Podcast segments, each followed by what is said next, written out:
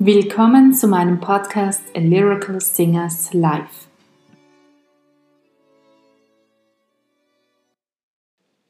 Heute geht es mit den Vorträgen und musikalischen Beispielen während der Tagung zum Leschetizky World Congress selbst weiter. Heute beginnen wir mit der Eröffnungsrede von Burkhard Muth, dem Leschetizky World Congress Direktor er stammt aus Gießen und ist der erste Vorsitzende der Deutschen Leschetizky Gesellschaft. Ich wünsche euch viel Interesse beim Hören. Ich begrüße Sie zum ersten Leschetizky Weltkongress. Es ist eine Premiere der besonderen Art, da Theodor Leschetizky 1915 gestorben ist und seither 104 Jahre vergangen sind. Ich möchte Ihnen daher schildern, wie sich die Entwicklung in diesem doch recht langen Zeitraum darstellt. Theodor Wischtitzky war eine brillante Musikerpersönlichkeit. Er und Franz Liszt waren die bedeutendsten Klavierlehrer aller Zeiten und noch heute stammen ca. 80% aller lebenden Pianisten von einem der beiden ab. Dass Liszt jedem Musikfreund bekannt ist und Leschetizky nicht in dem Maße, hängt mit deren Wirken als Komponist zusammen. Leschetitzkis musikalische Hinterlassenschaft besteht sowohl aus Instrumental- wie auch Vokalwerken, wobei er im großen Strom der Romantik mitschwamm, ohne einen eigenen Personalstil zu entwickeln. Es ist vor dem Hintergrund zu sehen, dass im 19. Jahrhundert Spielen und Komponieren zwei Seiten der gleichen Medaille waren, weil die Trennungslinie zwischen Reproduzieren und Produzieren weit weniger scharf verlief als heute. War Leschetizkys Kompositionstätigkeit also nichts, was besonders hervorstach. Komponierende Pianisten gab es zuhauf. Die Folge war, dass er das Schicksal vieler herausragender Musiker teilte, nach seinem Tod schon bald in Vergessenheit geraten zu sein. Dieses Schicksal teilte er sich mit heute so renommierten und in Fachkreisen bekannten Musikern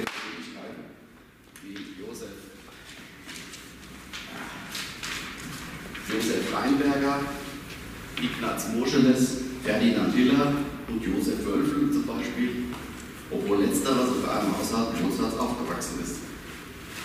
Leschetizkys Tod fiel in die Zeit des Ersten Weltkriegs, sodass die Menschen andere Sorgen hatten, als sich mit Besonderheiten der Pianistik zu befassen. In den Jahren danach erinnerten einzelne Nachrufe an Leschetizky, wobei die Resonanz besonders in den USA sehr groß war. For you, in the years after Leschetizky's death, the resonance in USA was eminent, especially in eminent. So gesehen war es auch folgerichtig, dass nicht in Wien oder sonst wo im deutschsprachigen Raum die erste Leschetizky-Gesellschaft gegründet wurde, sondern in den USA. From this reason, it was logic that not in Vienna or other point of the world the first Leschetizky Association was founded in the USA. Insbesondere Paderewski hatte seinen Ruhm in die Vereinigten Staaten getragen. Und so gründeten Schüler Leschetitzkys 1942 die amerikanische Leschetizky Association, um seine Wege zum Klavier der Nachwelt zu halten. And so, the pupils of Leschetizky founded in 1942 the American Leschetizky Association for uh, opening the way to piano thought as in the sense of a heritage. Das Besondere dieser Gesellschaft ist, dass sie bis heute besteht und somit auf eine 77 Jahre lange Traditionsgeschichte zurückblicken kann.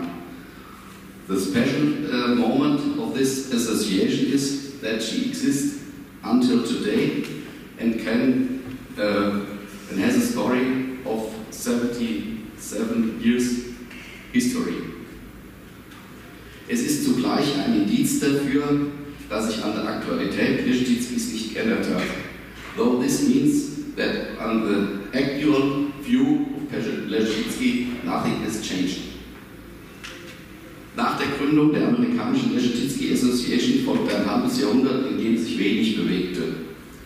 Typisch für die Zeit nach dem Zweiten Weltkrieg war, dass Leschetizky im deutschen Sprachraum als Komponist überhaupt nicht rezipiert wurde. Dies zeigt sich insbesondere am enzyklopädischen Jahrhundertwerk Die Musikengeschichte und Gegenwart. Dort wird ein Komponist normalerweise mit lebenden Werken vorgestellt. Nach dem Fließtext folgt der wissenschaftliche Apparat, in dem zunächst Sekundärliteratur aufgeführt wird. Danach folgt ein Werkverzeichnis.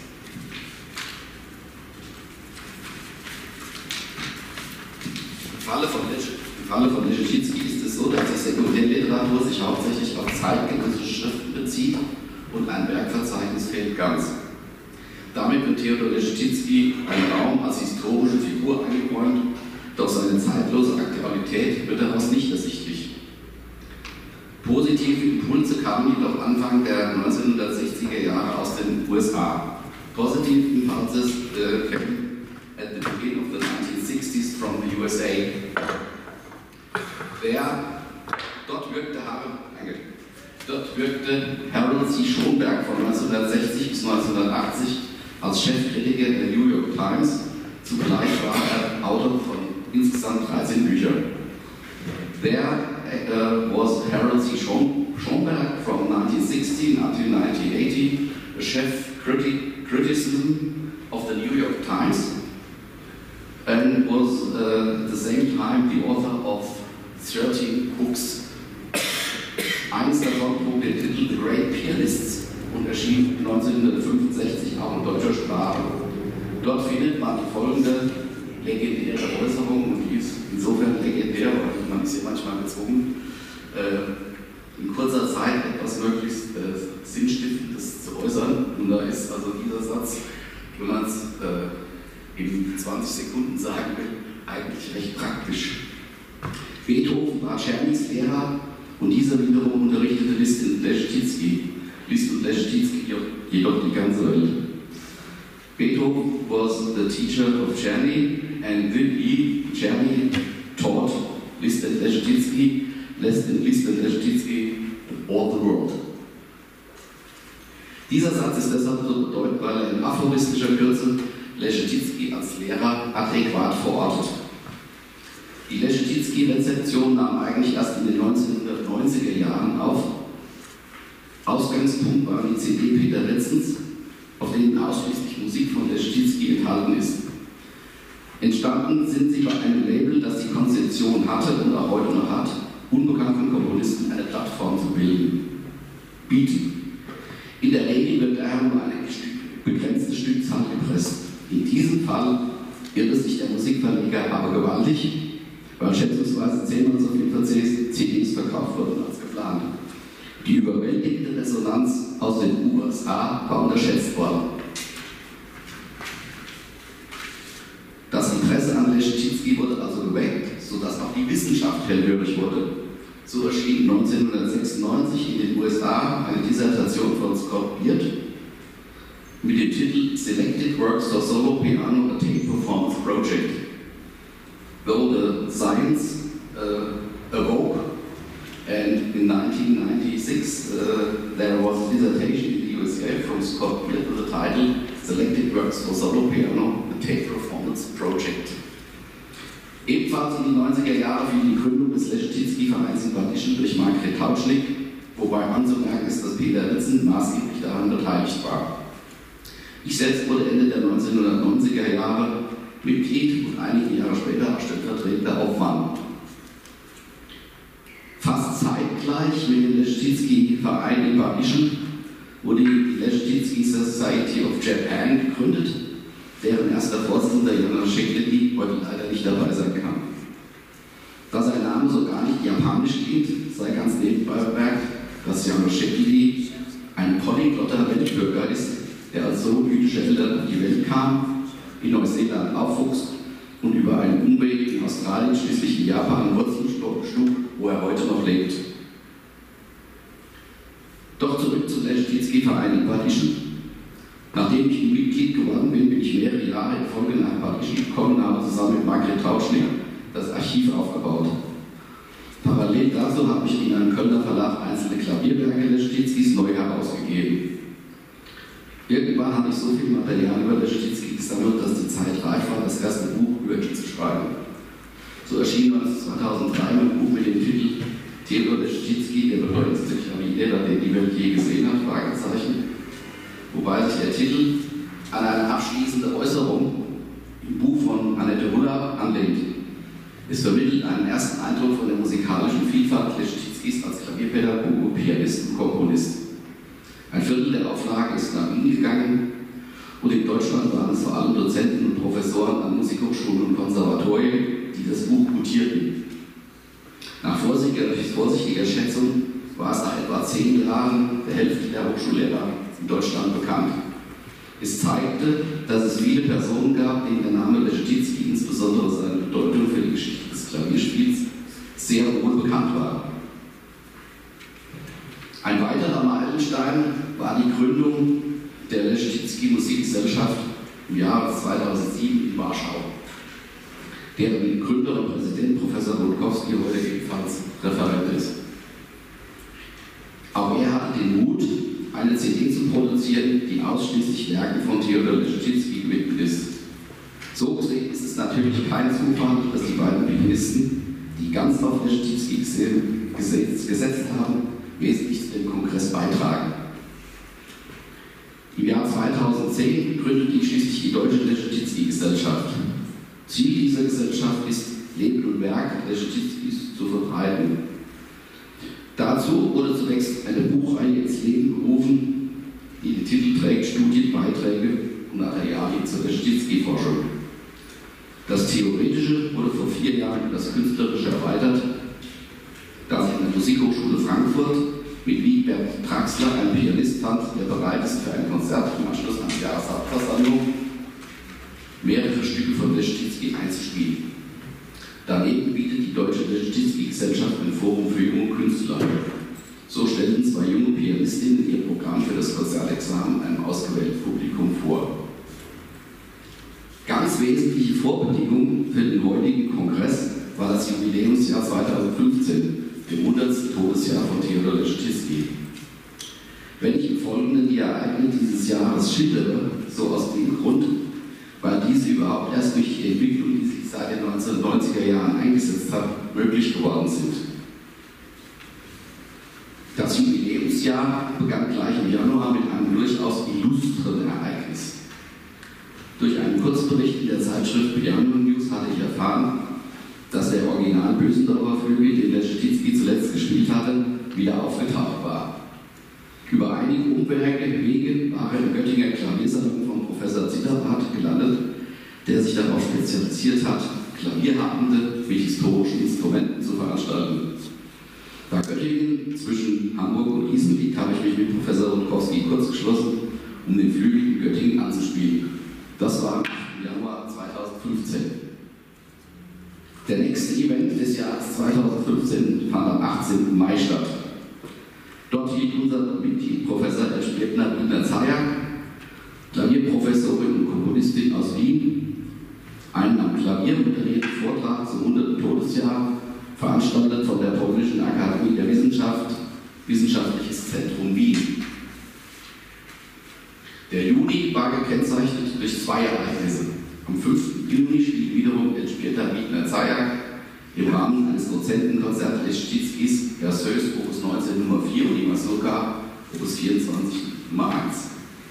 Ende des Monats erschien gerade noch rechtzeitig zum, zum Jubiläumsjahr der zweite Band der Leschetizky-Reihe. Eine Studie des Menschen und Musikers aus persönlicher Bekanntschaft. Den Text dafür hatte ich in anderthalbjähriger Kleinarbeit ins Deutsche übertragen. Die nächsten Beiträge im Juli und August stammen aus Bad Ischl. So wurde am 29. Juli der Ischler Woche nicht nur das Jubiläumskonzert angekündigt, vielmehr verfasste Franz Xaver Mannert auch einen ganz ausgezeichneten Artikel über Leschetizky, der teilweise mit bislang unbekanntem Bildmaterial aufwartete. Nunmehr nähern wir uns dem ersten Highlight des Leschetizky-Jahres. Am 7. August fand im Rathaus ein internationaler Empfang statt, zu dem der Bürgermeister Hannes Heide eingeladen hatte.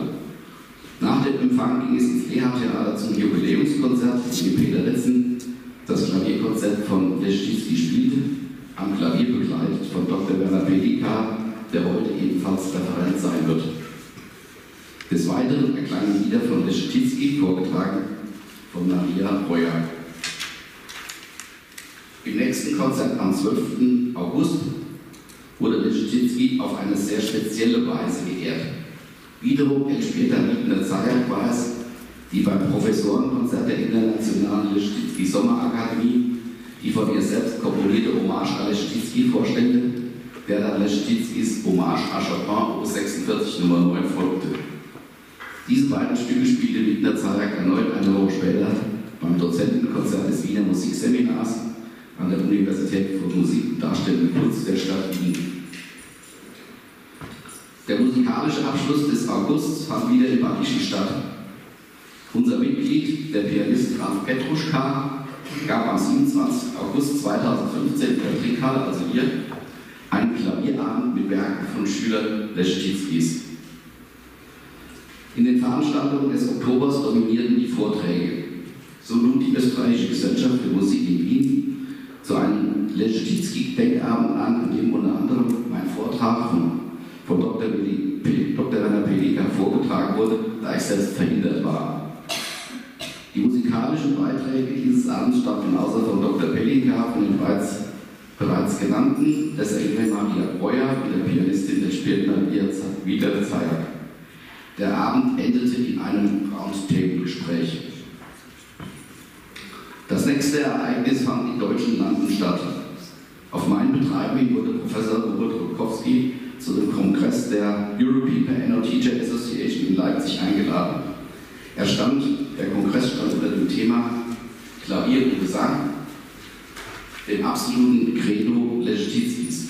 Dieser Vortrag rundete am 30. des Monats den Oktober ab.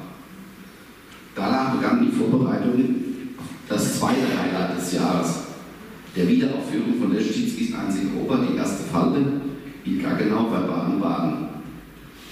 Dazu wurde ich Anfang November vom Südwestrundfunk ins Funkhaus eingeladen, um Leschetizky allgemein vorzustellen, während Uta Buchheister und ihr Team zur Oper befragt wurden. In die gleiche Zeit fiel auch ein Artikel über Leschetizky der Zeitschrift Piano News, der erfreulicherweise von einer hochkompetenten Person verfasst wurde, dem Kölner Musikwissenschaftler Dr. Robert Nemeczek.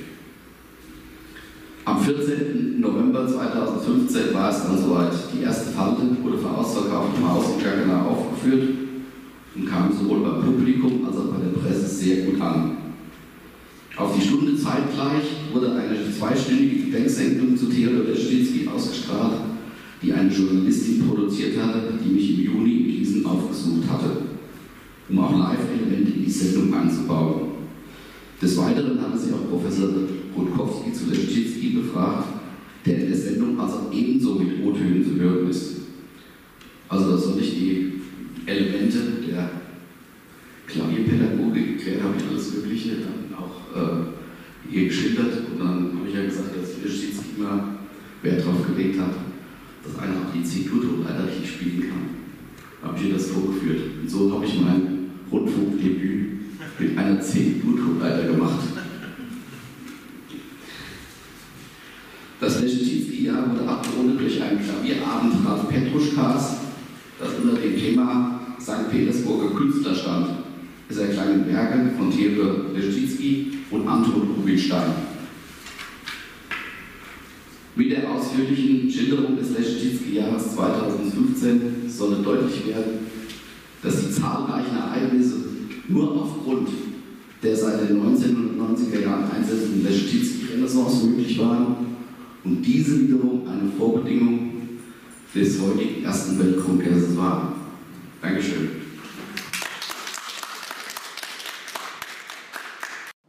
Mittlerweile gibt es einen Verein, der nach dem Podcast heißt, also der Lyrical Singers Live Kulturverein. Und da der Verein nun neu gegründet wurde, bitten wir euch um eure finanzielle Unterstützung.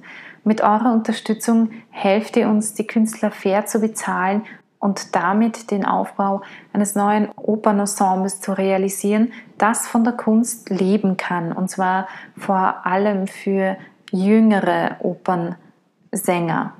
Ebenso helft ihr uns dabei, weitere Projekte zu realisieren.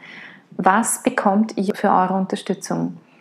Außer unserem sehr dankbaren Herzen erhaltet ihr bei einer regelmäßigen Unterstützung in der Höhe eines Cafés, das sind in Wien ca. 3 bis 4 Euro, eine Dankeskarte, sofern ihr uns eure postalische Adresse gebt.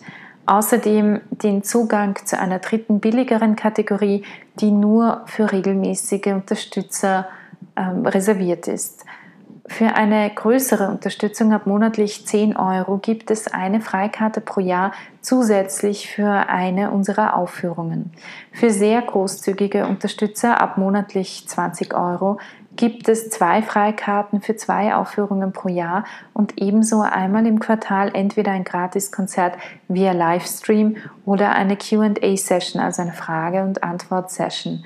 Für diejenigen, die eine Produktion gezielt mit einer etwas größeren Summe sponsern möchten, bitte meldet euch bei uns persönlich unter lyricalsingerslive at gmail.com. Ihr findet die Bankdaten zur Unterstützung in den Shownotes unten und ich danke euch jetzt schon ganz, ganz herzlich für eure Unterstützung. Für heute wünsche ich euch einen wunderschönen Abend, eine gute Nacht oder einen wunderschönen Morgen, wann immer ihr diesen Podcast hört.